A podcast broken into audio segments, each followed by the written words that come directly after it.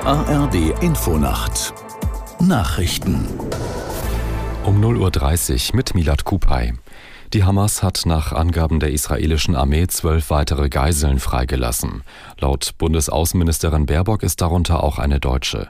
Aus Tel Aviv Laura Gautkamp. Unter den Freigelassenen, allesamt weiblich, wie die Nachrichtenagentur AP berichtet, sollen zehn israelische und zwei ausländische Staatsangehörige sein. Auf Fernsehbildern waren unter den Freigelassenen viele gebrechlich wirkende ältere Frauen zu sehen.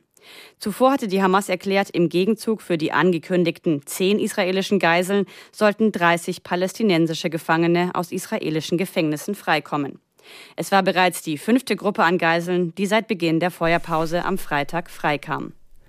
Der russische Präsident Putin sieht sein Land nach fast zwei Jahren des Angriffskrieges gegen die Ukraine gestärkt. Putin sagte, Russland habe seine Souveränität als Weltmacht zurückerlangt und gefestigt. Er hob dabei auch die international als Bruch des Völkerrechts verurteilte Annexion ukrainischer Gebiete als Erfolg hervor. Dem Westen warf der Kreml-Chef einmal mehr vor, durch ein Vormachtstreben Elend und Chaos in Russland säen zu wollen, um das flächen, flächenmäßig größte Land der Erde zum Zerfall zu bringen. Solche Versuche seien zum Scheitern verurteilt. CDU-Chef Merz hat Bundeskanzler Scholz nach dessen Regierungserklärung im Bundestag scharf angegriffen. Die Debatte fand anlässlich des Urteils vom Bundesverfassungsgericht zur Schuldenbremse statt.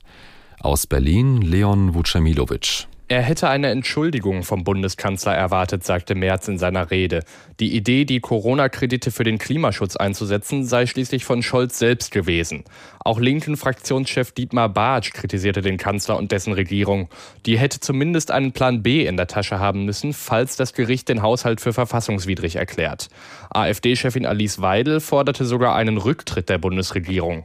Um das Haushaltsloch zu füllen, schlug sie unter anderem vor, nichts mehr in den Klimaschutz zu investieren. Papst Franziskus nimmt aus gesundheitlichen Gründen nicht an der Weltklimakonferenz in Dubai teil. Ein Sprecher des Vatikans sagte, Ärzte hätten den Papst gebeten, die Reise nicht anzutreten. Er leidet an einer Atemwegserkrankung. Franziskus wollte ursprünglich am Samstag auf der Klimakonferenz eine Rede halten. Die Konferenz beginnt morgen und soll bis zum 12. Dezember dauern. Das Wetter in Deutschland, nachts vor allem im Südwesten klar, ansonsten Schneeschauer bei minus zwei bis minus acht Grad. Tagsüber viele Wolken, etwas Schnee oder Schneeregen bei 0 bis 5 Grad. Am Donnerstag im Süden zum Teil kräftiger Schneefall, in der Mitte sonnig und im Norden mehr Wolken als Sonne bei minus zwei bis plus ein Grad.